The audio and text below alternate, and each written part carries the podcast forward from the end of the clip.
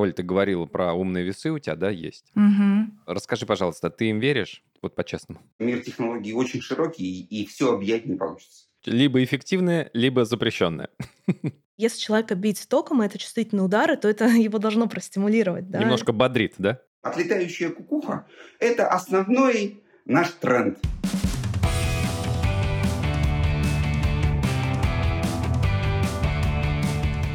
Всем привет, меня зовут Антон Камолов, я теле- и радиоведущий и выпускник МГТУ имени Баумана. А меня зовут Ольга Чернышова, я директор по маркетингу и коммуникации в компании Freeflex.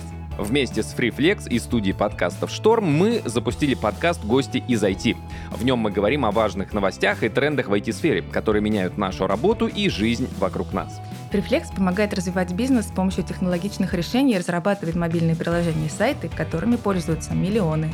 Подробнее о компании по ссылке в описании.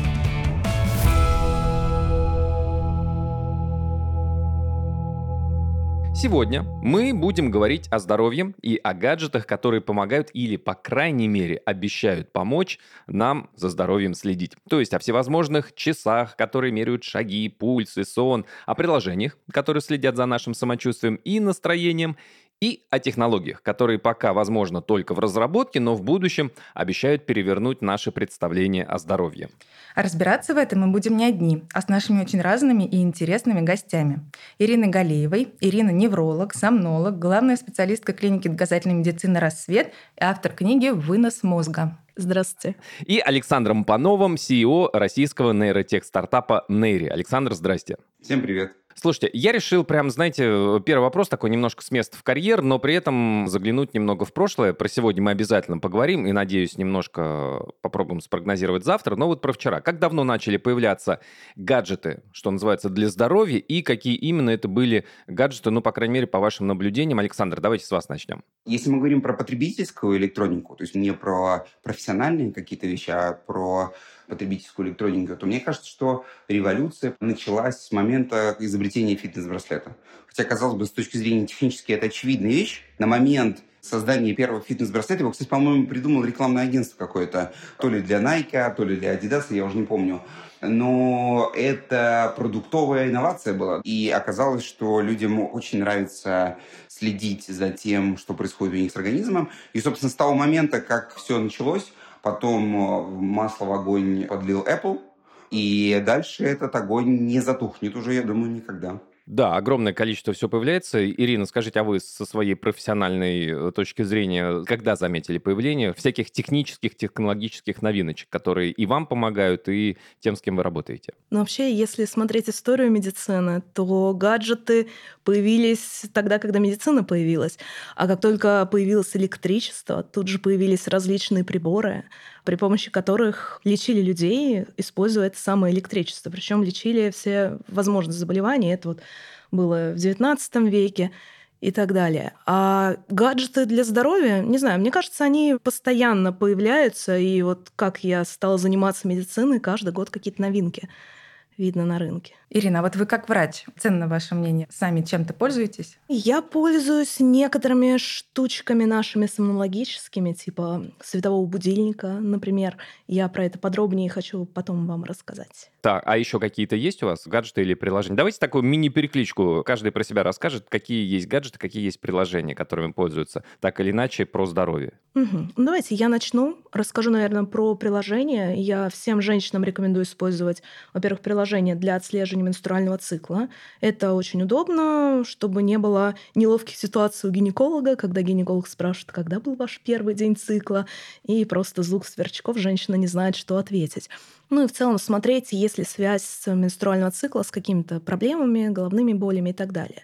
Про головные боли, кстати, я как человек, у которого есть мигрени, использую сама и советую своим пациентам использовать мигрибот. Это бот в Телеграме, очень классная штука, которая помогает отслеживать головные боли, как часто они случаются, какие препараты человек принимает, что провоцирует приступ и так далее.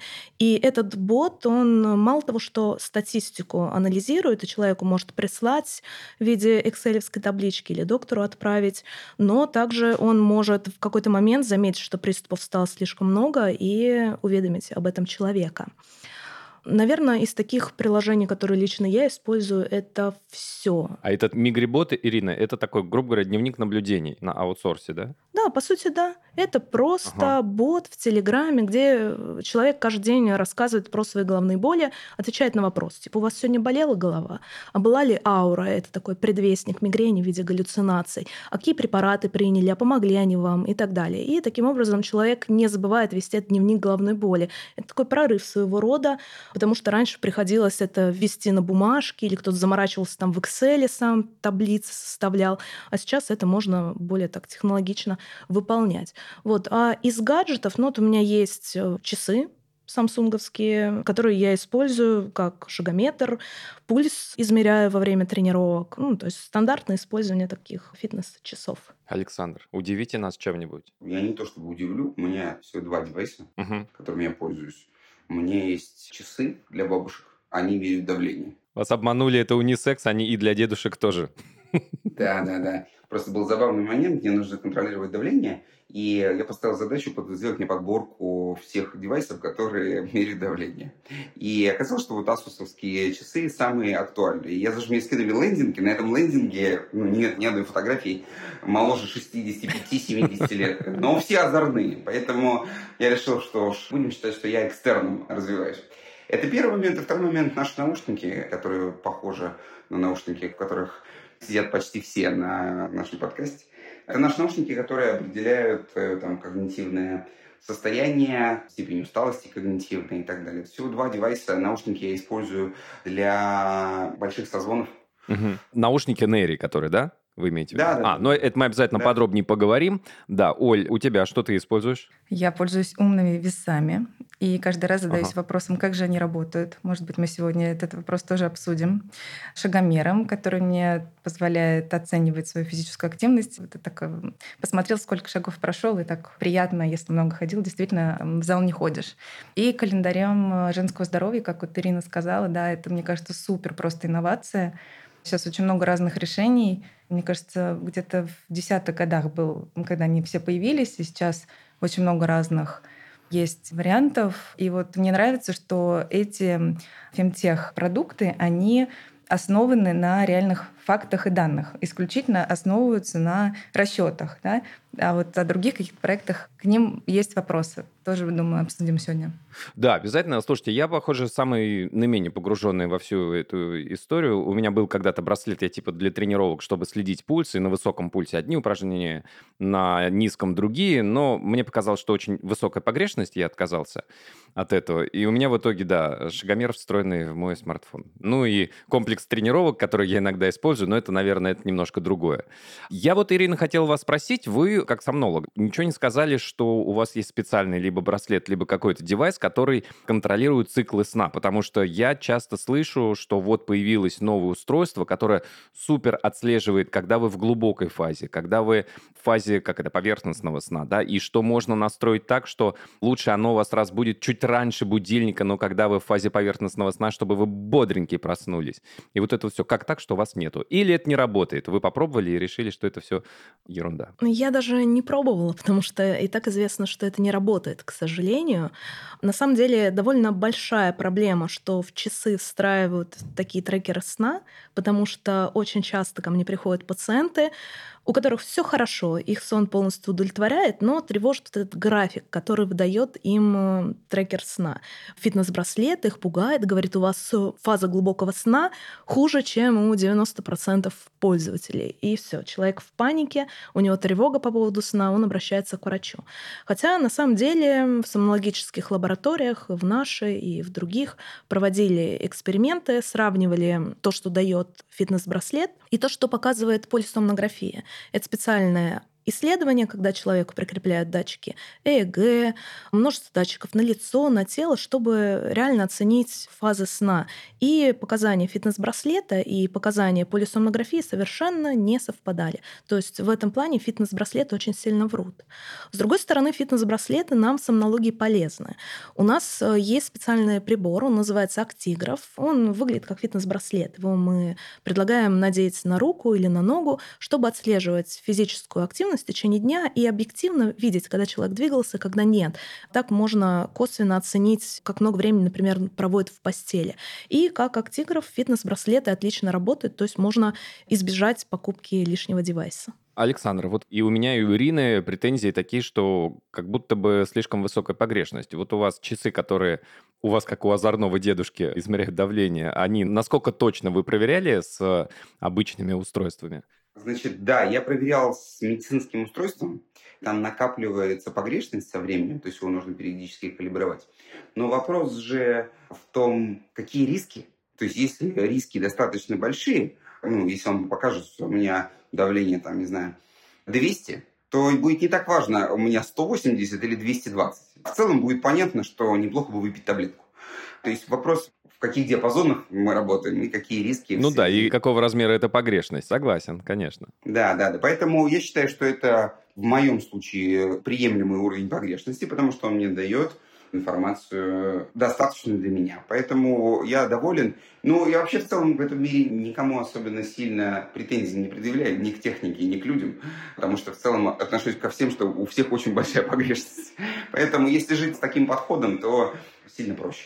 А если мы говорим про наши девайсы конкретно, то наши девайсы, сравнимые с медицинскими исследовательскими устройствами, там в этом плане все гораздо более четко. Вот. Ну, может, потом про это поговорим. Да-да-да, обязательно. Про технологию чуть более глубоко обсудим.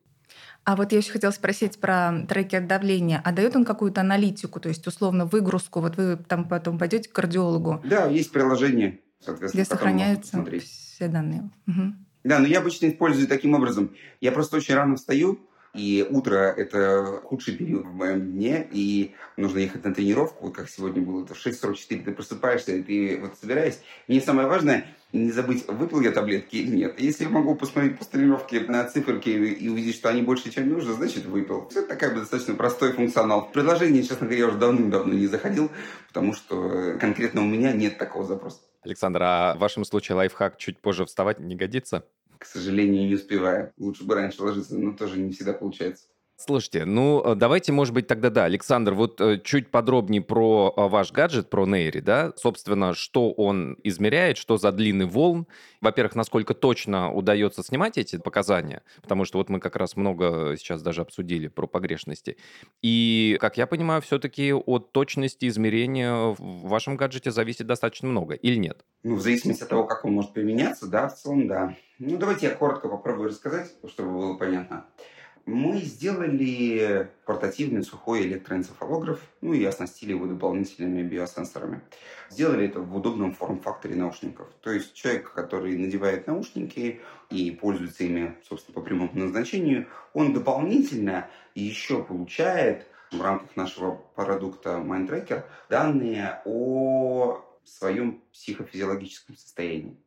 То есть с помощью анализа электроэнцефалограммы и других датчиков мы человеку можем сказать, насколько он когнитивно устал, насколько у него была большая загрузка его, там, условно говоря, процессор мозга и, и так далее, и так далее. И посыл, который один из двух основных посылов, многие из нас носят фитнес-трекеры, но самое интересное у нас находится реально в голове, и поэтому гораздо интереснее посмотреть, а что, собственно, там происходит. И нам сложно анализировать себя тем же органом, который мы пытаемся анализировать. Получается такая рекурсия.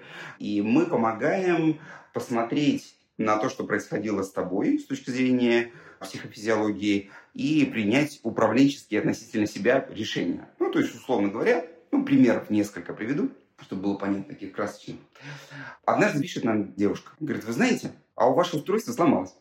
А служба технической поддержки говорит, Давайте разберемся. Пришлите фото. Да, ну, здесь скорее пришлите скриншот того, что он показывает. Потому что она показывает какую-то странные данные. И у нас есть такой параметр, который называется cognitive score. Это вот как типа загрузка процессора. Обычно он идет такими волнами, измеряется в долях единицы, такими волнами от 40 там до 80, до 90 процентов такие длинные волны. Вот мы сконцентрировались, вот мы чуть-чуть провалились и так далее. Это типа электрической активности, да, мозга, или что это? Нет, это параметр, который мы высчитываем алгоритмически, который берется из электроэнцефалограммы, но переводится в понятный человеку, такой как параметр, как загрузка ЦП. Вот как условно давным-давно в компьютерах, я не знаю, сейчас есть такое или нет, можно было посмотреть, сколько мощности компьютера жрет тот или иной там, uh-huh, софт uh-huh, и так далее. Uh-huh. Сколько, самое да. в сумме они занимают.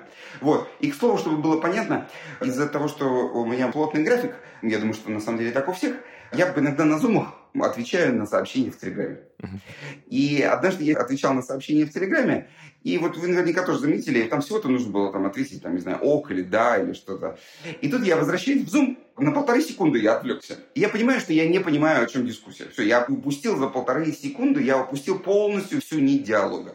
И дальше было забавно, что я сидел в наших наушниках, и я смотрю, как ЦП, он в 100 ударился процентов, и он просто отключил процесс, связанный с контролем зума. Я потом несколько раз проверил. То есть, как только ты пытаешься делать два серьезных дела одновременно, если они достаточно энергозатратные или там когнитивно затратные, то второй выкидывается. У меня такие прям примеры. То есть это вот пример того, как человек может, он такой достаточно категоричный и очень-очень даже жесткий, можно сказать, но это пример того, как человек может понять, насколько вообще его предыдущие действия повлияли на его состояние. Да, ведь, например, никто до конца не может сказать, если вы выпили пару бокалов вина вчера, а может быть и не пару, насколько вы сегодня хуже, чем вчера. И чаще всего люди очень ошибаются в своих предположениях. Они могут сказать, что ну, там, не знаю, ну, на 20% я буду хуже на следующий день.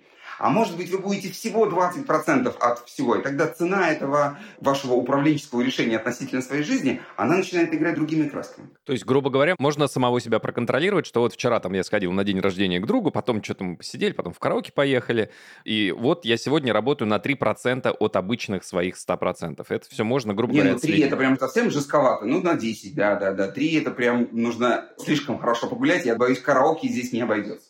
Но это такой пример более категоричный, но это касается вопросов спорта, это касается вопросов в том числе, можно сильно поругаться с кем-нибудь и посмотреть, насколько ты стал ментально нетрудоспособным. Ну, то есть это такие примеры привел с точки зрения мониторинга. Это как фитнес-браслет, только для мозга. Ты можешь мониторить свое состояние, в первую очередь бодрствование. Конечно, наши девайсы тоже во сне можно использовать, но обычно не используют.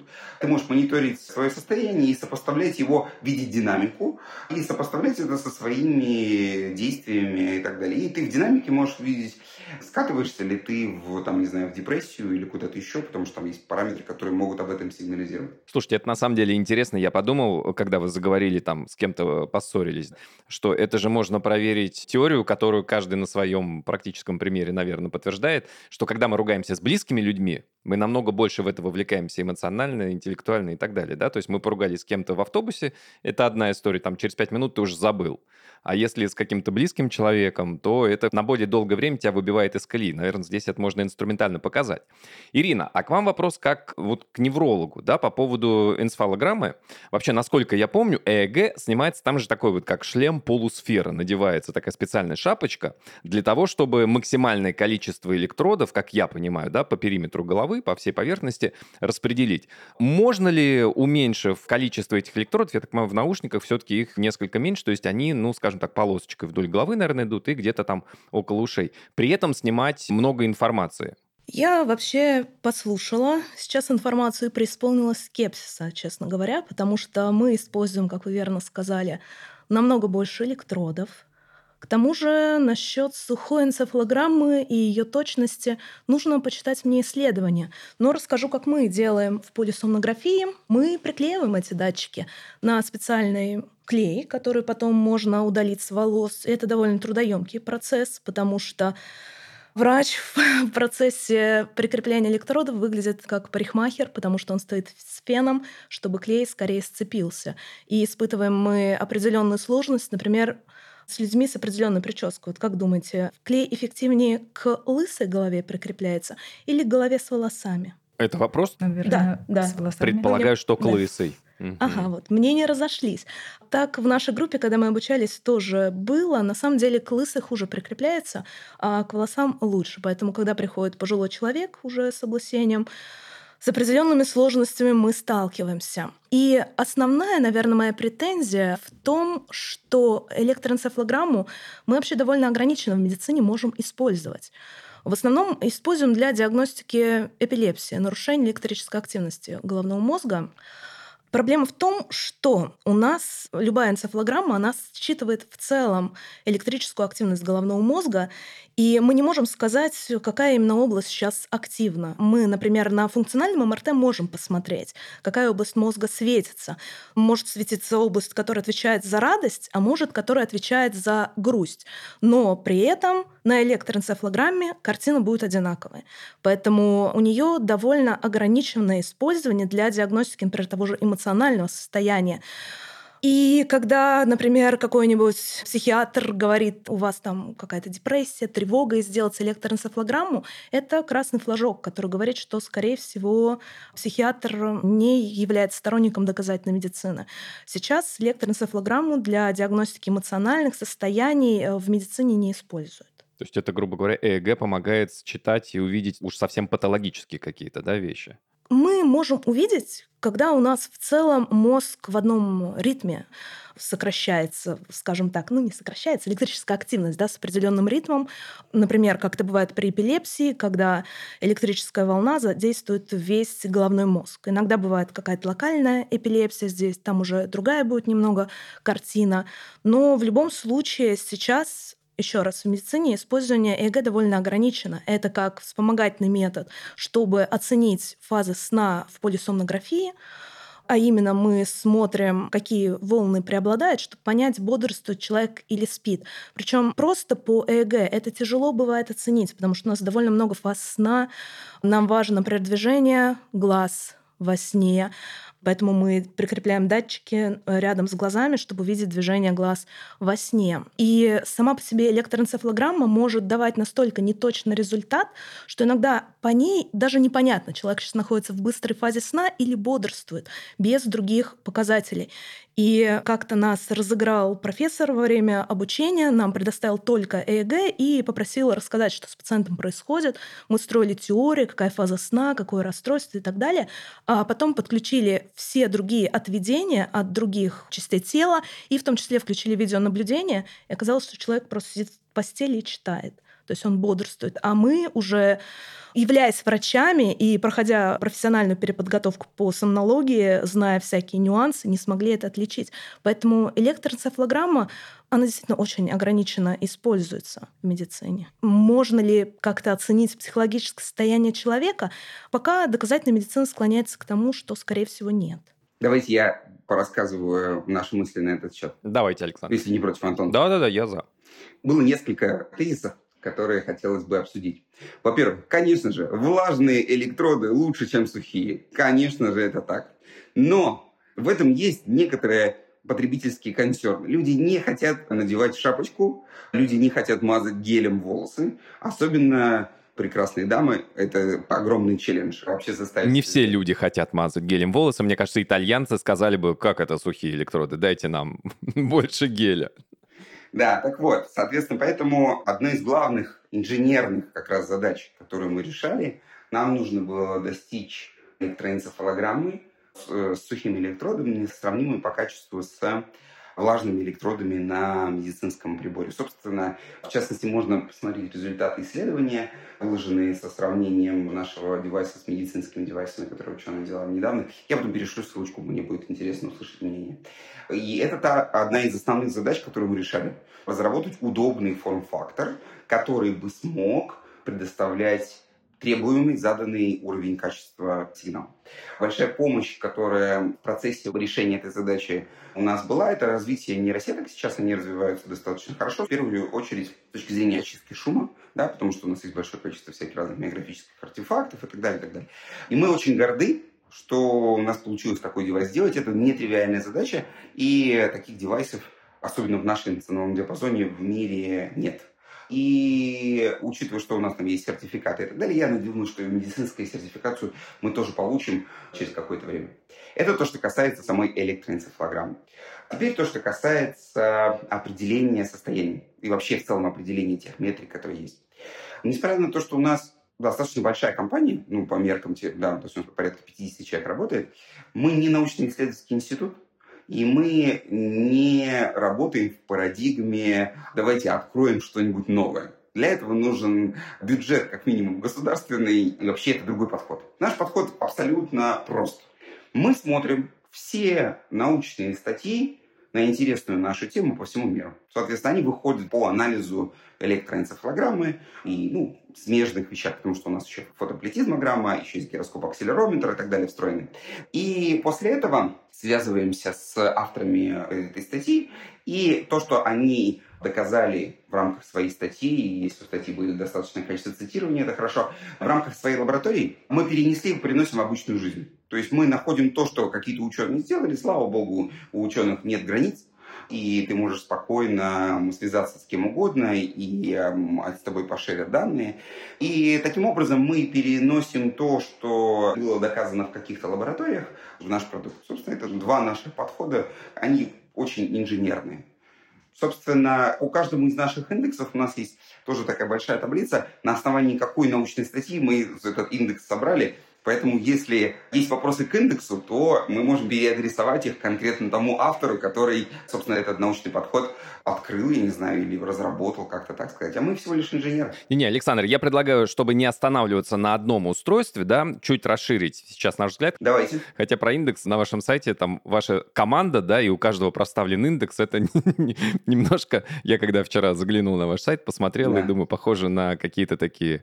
Так, а у меня чуть больше, а у меня чуть меньше. А меньше не значит хуже. И вот это вот все. Есть такой индекс альфа-пика, ага. у него есть большое количество публикаций. Это тип мозга человека. И у нас на сайте как раз мы сделали эти замеры, и условно он бывает от 7 до 13 Гц, и 13 это туда ближе к Перельману, а 7 это ближе к Творцу, к такому, не знаю. Ну, то есть это дихотомия физики против лириков, грубо говоря, если упрощенно. Зануд э, против агигейщиков. Да, да, да, да, да, да, это именно так. И это не меняется в течение жизни. Ольга Михайловна Базанова из Новосибирского университета, собственно, эту историю давным-давно Э, и там базируясь на немецких, по-моему, исследованиях до этого, эту историю разработала, мы все лишь применили, можно легко понять, какой у тебя тип мозга, и дальше смириться с этим, потому что он не поменяется. Александр, вы ближе к занудам? Нет. К агигейщикам? К сожалению, Я, да. А поэтому вы носите специальный аппарат, который мерит ваше давление. Наверное. И встаете в 6.44. Да, давайте немного отвлечемся. Я, знаете, пока мы не ушли, скажем так, от мозга, я хотел, может быть, это не совсем про гаджеты уже сегодняшнего дня, но, возможно, про будущее, про нейролинк и про электроды, да, которые там, правда, электроды непосредственно контактирующие с мозгом, как, как я понимаю, да. И главная проблема, если я понимаю, нейролинка в том, что эти электроды постепенно обрастают соединительной тканью или что-то такое, перестают передавать информацию корректно. Давайте я в двух словах расскажу для тех, кто, возможно, не в курсе. Нейролинк Neuralink — это компания Илона Маска. Компания занимается разработкой специального прибора, который, упрощенно говоря, способен передавать сигналы мозга по Bluetooth. В идеале это позволит управлять компьютером, смартфоном или даже машиной напрямую при помощи мозговых импульсов. То есть ты формируешь в голове мысли команду, а гаджет распознает ее и преобразует в команду, понятную для устройства, которому она предназначена. Предполагается, что такие приборы будут размером с небольшой чип, который будет вживляться под кожу. Также эти устройства помогут нам бороться со стрессом, неврологическими проблемами, контролировать гормоны и даже общаться друг с другом телепатически. Но, повторюсь, предполагается. А пока испытания на людях не проводились, их проводили только на приматах, то есть на обезьянках. В головной мозг имплантируются электроды, считывающие сигналы. И одна из проблем в том, что электродов нужно много, к тому же со временем они обрастают тканями, из-за которых сигнал хуже проходит. Ну и просто из головы торчат иголки, и бейсболку носить очень неудобно. В общем, разработки Маска сильно критикуют, так что когда точно мы сможем, и сможем ли вообще пользоваться такими гаджетами, пока непонятно. Вот, Ирина, следите ли вы за этой темой и вообще насколько это может быть действительно прорывной технологией или там что-то... У меня по ощущениям, я не погружен в эту индустрию, да, ощущение, что буксует, сильно забуксовала вся эта история. Ирина, что вы скажете? Это действительно интересная тема, за ней наблюдаю. Проблема нейролинка в том, что, как вы сказали, обрастает соединительной тканью, она на самом деле для всех внутримозговых электродов характерна. И как раз прорыв нейролинка в том, что там электроды настолько тонкие, что они гораздо меньше подвержены таким процессам, и они могут захватывать меньшую область головного мозга, буквально там к определенным нейронам подходить. Как у нас вообще сейчас э, с электродами у людей обстоят дела? Если, например, нам нужно лечить человека с эпилепсией, и мы для этого вводим крупные электроды, обычно они выглядят как пластинки, которые на мозг укладываются, то есть у них довольно большая площадь, и это мешает нам понять, от какой именно области мы получаем, например, электрическую активность, или куда мы сигнал направляем, потому что не такое точное воздействие, как у нейролинка. Поэтому нейролинк в этом очень классная тема, и классно, что есть такой стартап. Вообще, не знаю, как по тому, как развивается этот проект, потому что, как я поняла, это Илона Маска проект, и у него довольно много других проектов, которые он занимается, которые больше внимания его отвлекают. Но, в принципе, мне кажется, прогресс довольно быстро идет для такой сложной области. Давайте тогда от таких э, серьезных перейдем уже к гаджетам попроще. Оль, ты говорила про умные весы, у тебя, да, есть? Угу. Расскажи, пожалуйста, ты им веришь? Вот по-честному. Нет, я сомневаюсь. Я вот каждый раз смотрю, и даже если результат лучше, я все равно сомневаюсь. И мне реально интересно. Ну, я читал какие-то исследования, но какого-то определенного прям факта, что да, это исчерпывающая корректная информация, у меня нет для вас, друзья. Вот эти весы интересные. Меня часто подписчицы просили разобрать, как они работают. На самом деле методика сама биоимпеданса, которая используется в этих весах, она в медицине используется. У нас разные ткани, жир, мышцы по-разному пропускают, ну, скажем так, электричество, и за счет этого можно понять, какое содержание у человека жидкости, жира и так далее в организме. Но в медицине все-таки этот метод используется немного по-другому, я чуть позже расскажу, и он используется в совокупности с другими методиками методиками. Например, не только биоимпеданс, но взвешивание, измерение там, складочки жировой и так далее, и так далее. Объема талии. Короче, много факторов учитывается, чтобы прям полноценно оценить, какой процент жира у человека в организме. Весы эти устроены еще проще. Если медицинский аппарат подразумевает, что человек и ногами становится на датчике, и в руки берет датчики, то есть исследуется все его тело, то весы используют датчики только ножные. То есть человек босиком становится на датчике, пропускается через него электрический ток, но он идет по самому короткому пути. То есть от ноги через таз к следующей ноге. И, соответственно, весы могут оценить только как нижняя часть тела насыщена жиром, мышцами и так далее. Но Толщина это не ног? очень... Просто толщина ног? Ну, не толщина ног, а да, процентное соотношение жира, мышц, воды в ногах и так далее. С одной стороны, косвенно, наверное, можно судить о состоянии всего остального организма, но просто у многих людей жир, например, откладывается не в нижней части, а в верхней. То есть уже какие-то некорректные данные. Или наоборот, если у женщин там тип фигуры груша, она будет абсолютно сухая сверху, а внизу у нее будет откладываться жировое отложение, и там ей весы могут сказать, что у вас там лишь лишний вес, еще что-нибудь, там, вам нужно похудеть. Хотя на самом деле это не нужно, и она будет терять время на то, чтобы избавиться от жира, который ей не вредит и может быть даже полезен, вырабатывает женские гормоны и так далее. Ну вот у меня тоже, у меня изначально инженерное образование, и вот эти замеры с помощью весов, на которые ты встаешь только ногами, мне кажется, это вообще какая-то немножко шарлатанская история, замерить количество жира. Даже когда ты берешься за специальные дополнительные еще руками датчики, тоже у меня есть вопросики. Старые методы, когда за щипы, тебя немножко щиплют за бачок, немножко за бицепсы, еще где-то общипывают и говорят, что нет, у вас что-то жира больше, чем у Леброна Джеймса. Идите тренироваться дальше. Вот это, но мне кажется, более таким, что ли, заслуживающим доверия. Александр, вы сказали, что мы просто инженеры, а вы как инженеры на другие разработки смотрите и, ну, как бы чекаете их, мысленные эксперименты проводите, насколько это работающая, неработающая история. Вот мы, например, с командой, когда готовились к сегодняшнему подкасту, увидели некий пластырь для бодрости. Я не знаю, Фил Зинк это, по-моему, называется. Видели вы или нет?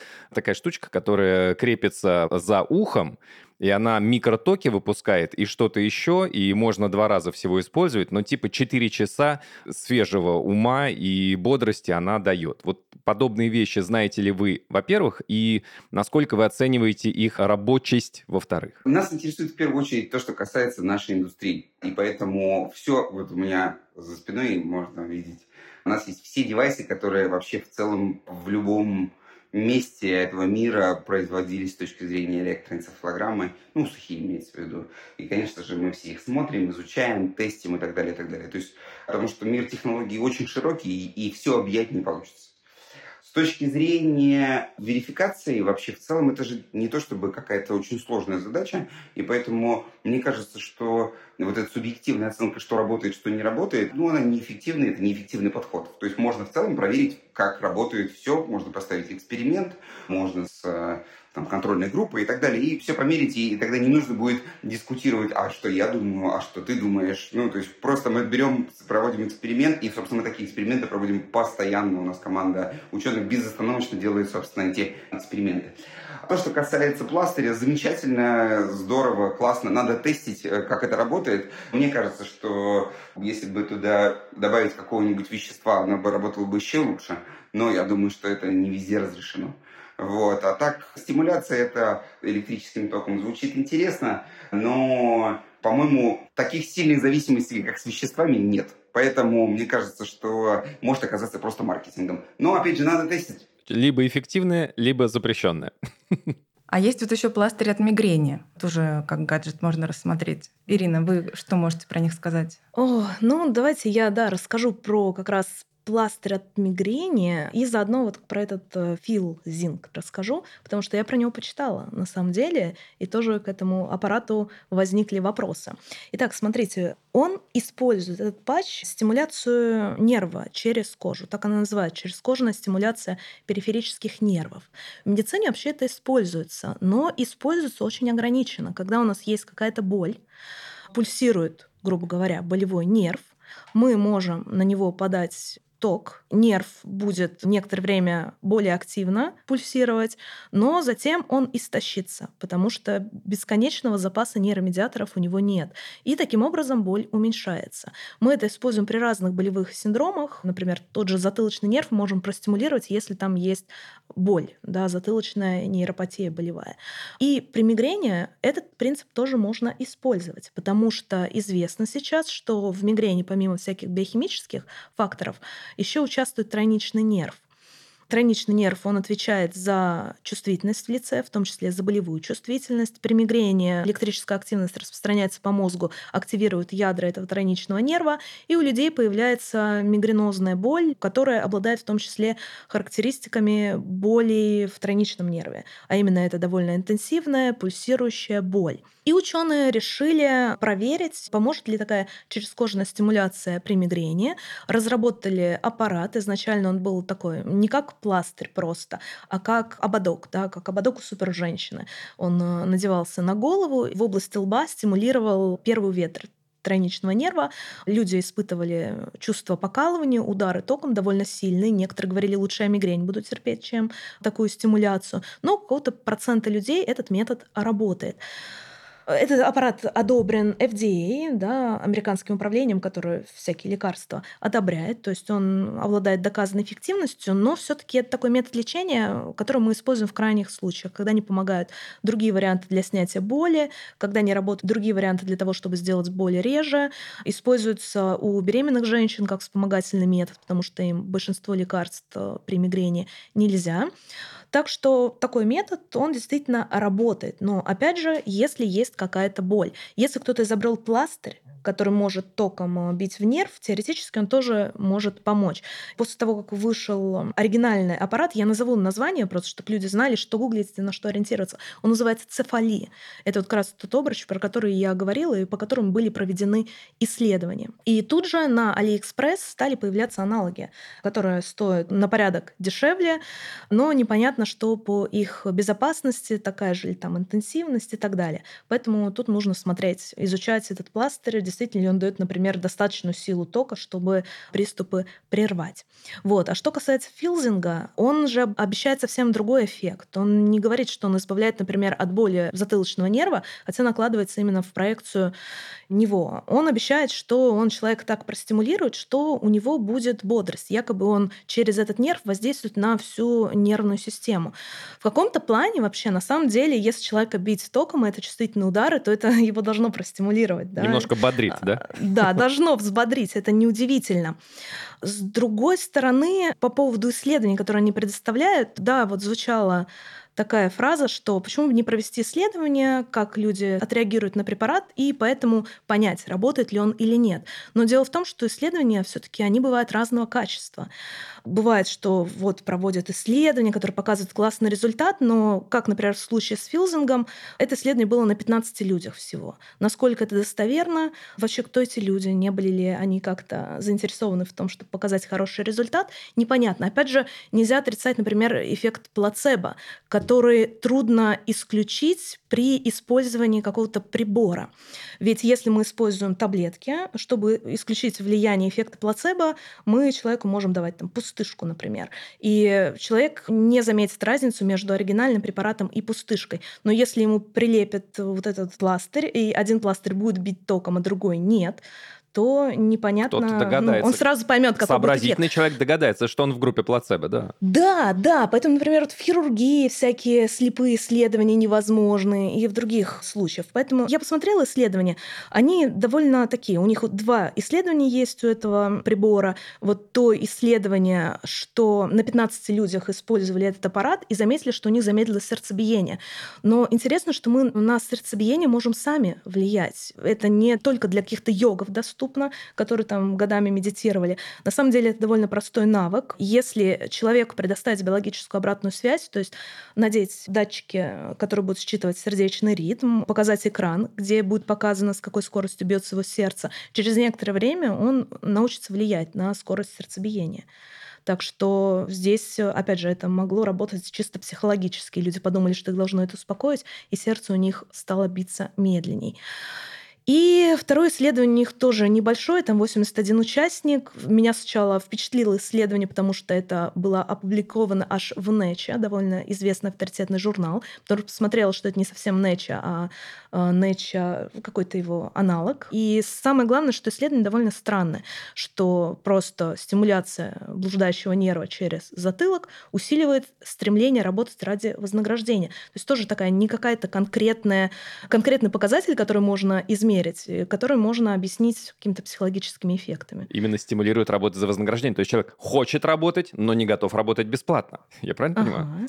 Да, там какое-то довольно забавное вознаграждение, кому-то вкусняшку, что ли, предлагали, кому-то за деньги что-то выполнить. И вот в исследовании показало, что люди с большей готовностью соглашаются за вкусняшку поработать. Что руководители больших компаний сейчас заинтересовались, да, у себя в отделах бить немножечко током в начале дня. Если током бить человека, то да, естественно, он будет более бодрым и более мотивированным, мне кажется.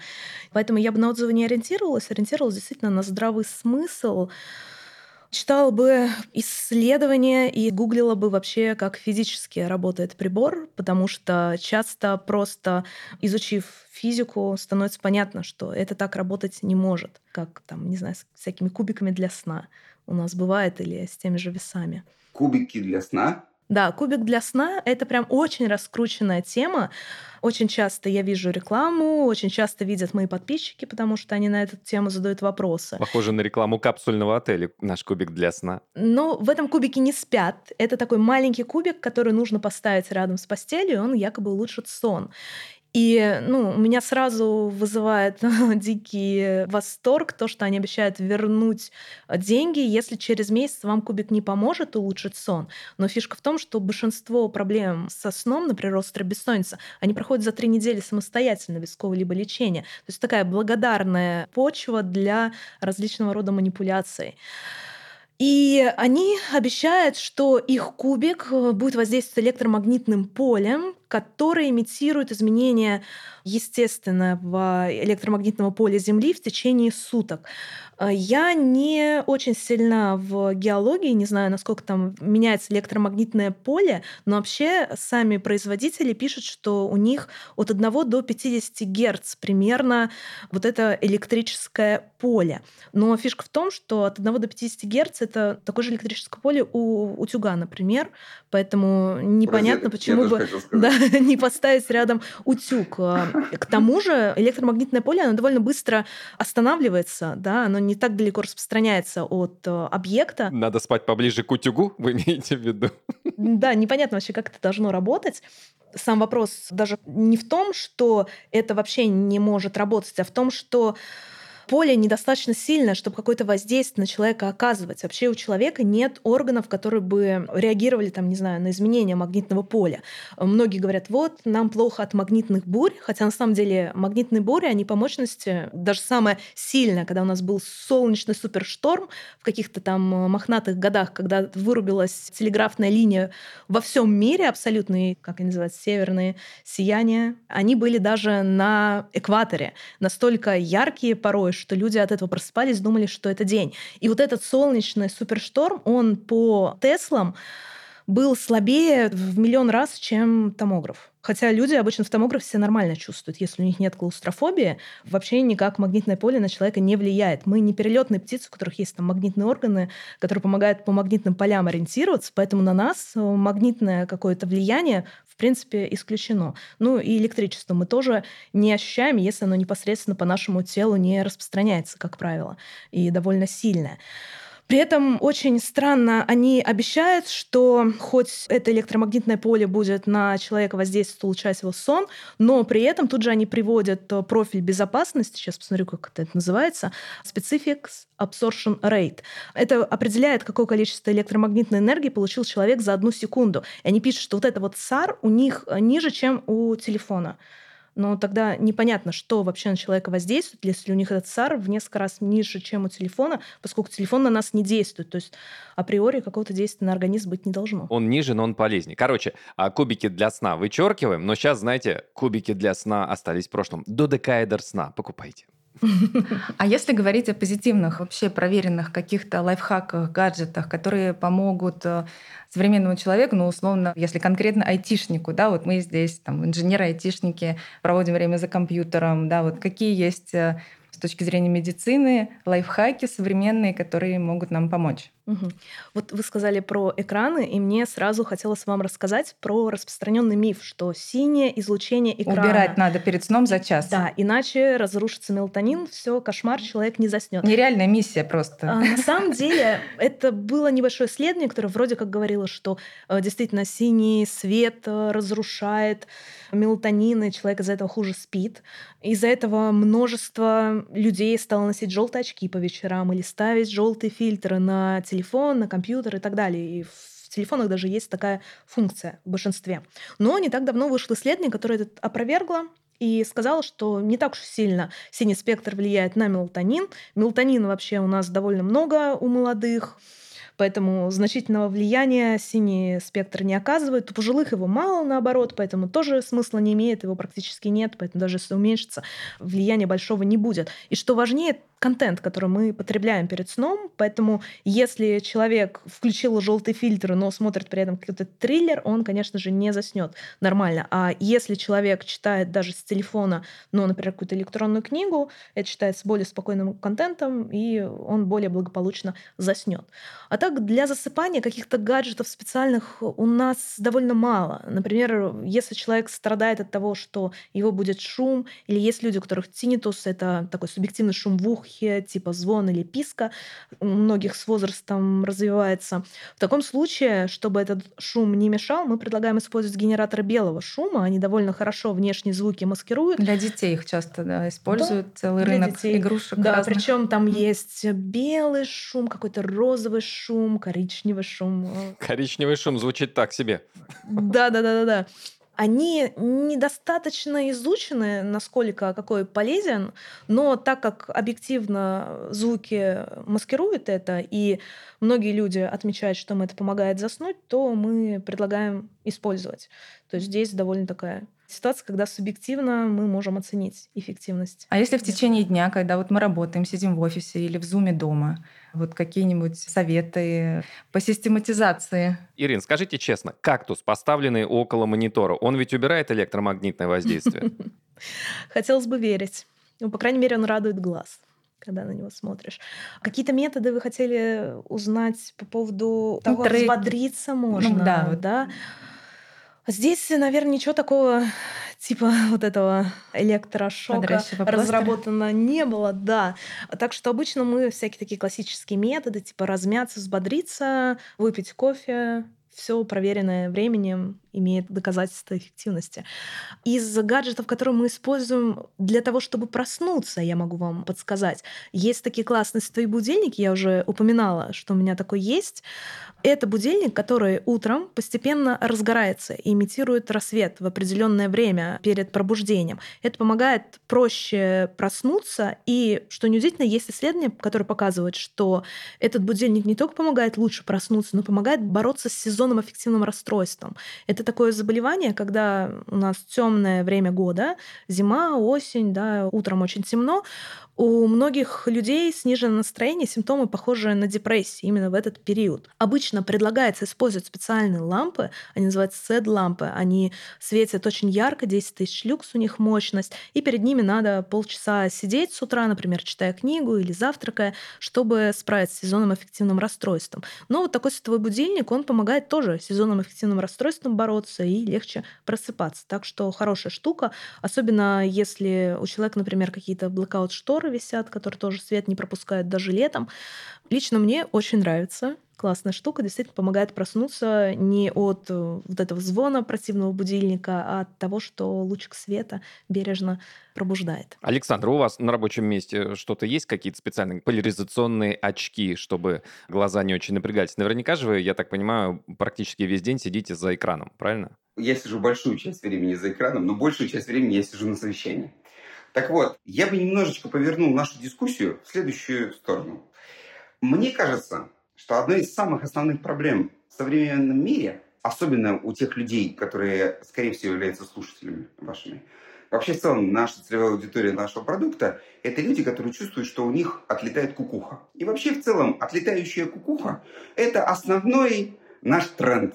Мы можем заглянуть, как далеко он пойдет у наших коллег в Америке. И в целом картина складывается удивительная. Ну, в частности, я буквально недавно был на семинаре по депрессиям, потому что мы так или иначе работаем с этой э, территорией.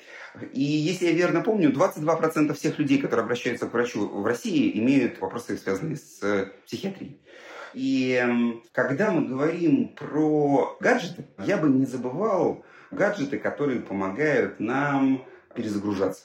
Ну, то есть, что я имею в виду? Вот я не сторонник истории, связанной с медитацией в контексте шанти-шанти, но при этом не можем не согласиться с тем, что объем информации, который поступает, огромный, на нас давят постоянные сравнения себя с э, другими людьми, которое стало доступно благодаря там, социальным сетям и так далее, и в которых есть все возможные способы выдать желаемое за действительное.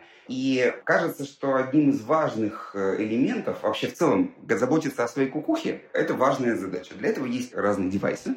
Есть и, собственно, фармацевтические методы, но мы в нашей встрече сегодня по девайсам. И есть решения, которые помогают людям правильно медитировать. Типа чего? Какие? Ну, на самом деле, самое популярное в мире решение это Muse. Это такая повестка на, на лоб, которая анализирует частотную активность мозга и определяет, в каком состоянии твой мозг. Они, на самом деле, не очень хорошо работают. Мы сделали исследование, сравнение с данными. Ну, у них очень много компромиссов как раз по качеству. Но в медитации это не так заметно. И посыл в следующем, что тебе нужно научиться любому человеку в целом, это не повредит, научиться останавливать вот этот свой бесконечный процесс мышления. Это очень сложный процесс, и если тебе отдать обратную связь от э, девайса, ну, в нашем девайсе, например, это дается с помощью аудиальной связи, то есть если в твоем мозге преобладает там альфа-диапазон, то ты слышишь там щебетание птицы или там морская волна и так далее. Но как только ты подумал о какой-нибудь обычной вот твоей вещи, о работе, о детях, о каких-то делах, куда-то съездить надо и так далее, то в этот момент ты сразу слышишь звук поезда или звук машины тормозящей и так далее, который тебе говорит о том, что ты отвлекся, сконцентрируйся на вот этом вот, вот этой пустоте, потому что она важна для нашего ментального здоровья. Ну, если серьезно говорить, под э, летающей кукухой я имел в виду именно вот эти ментальные проблемы, которые к 30 году станут основой всех проблем в мире с точки зрения медицинских проблем. Вот. И вот есть такой блок устройств, такой список девайсов, там среди них есть и вот Muse, я сказал, есть и девайс э, и наш можно тоже использовать. Тут единственное, надо что-то делать. Это большая проблема, потому что одно дело поставить кактус, вроде больше ничего делать не надо. Ты заутсорсил проблему на кактус. И, соответственно, и дальше ты уже молодец. А здесь все-таки надо работать. И поэтому большинство людей, конечно же, ленится. Но это тоже девайсы, тоже девайсы, связанные с нашим здоровьем. Да, Александр, я вот с вами полностью согласна. Тоже знаю такое мобильное приложение и являюсь там его пользователем, но не постоянно. И вы совершенно правильно говорите, что нужна системность. И вот в этом приложении там есть такие, знаете, поощряющие штучки, типа ты помедитировал 10 минут, ты молодец там за неделю, а ты не помедитировал нисколько там на следующей неделе. И ты понимаешь, что, ну, оценивая эффект от этого, да, ты понимаешь, что нужно это делать в системе, как и любую другую какую-то вещь в рамках заботы о здоровье, и тогда будет результат и эффект. Да, вот очень классный тезис. Да, спасибо, Александр. Ну, мне кажется, вот если попробовать подытожить, Александр, собственно, что сказал, да, что, по крайней мере, на данном этапе, на данном уровне развития технологий, все делегировать устройством не получится. Все равно от нас понадобятся какие-то действия, причем, возможно, вполне себе серьезные действия, иначе никакого эффекта не будет. Волшебной таблетки, которые ты выпил, и сразу такой весь из себя мышечный, такого, к огромному сожалению, я думаю, всех присутствующих и всех слушающих, такого не получается. Но, может быть, лет через цать или через 100 цать а, такое произойдет. Спасибо нашим сегодняшним экспертам, спасибо гостям. Ирина, Александр, спасибо большое. Ну и, конечно, я обращаюсь ко всем нашим слушателям. Друзья, во-первых, спасибо, что вы э, нас слушаете, проявляете внимание к нашему подкасту. Это очень важно для нас. А как мы узнаем, что вы проявляете внимание? Во-первых, мы видим количество прослушиваний. Расскажите о нас своим друзьям, чтобы нас послушало больше. Во-вторых, э, ставьте лайки, комментируйте. Ваши комментарии тоже очень важны. Нам интересно, ну, во-первых, услышать, было вам интересно, было ли скучно, где провисали, а где стоило бы побольше внимания а, уделить той или иной теме. Расскажите об интересных экспертах, которых, как вам кажется, нам стоит пригласить в наш подкаст. В общем, а, чем больше будет обратной связи от вас, нам будет проще создавать наш подкаст. И, конечно, мы будем чуточку заметнее на всех подкаст-платформах. До новых встреч. Всем спасибо. Пока.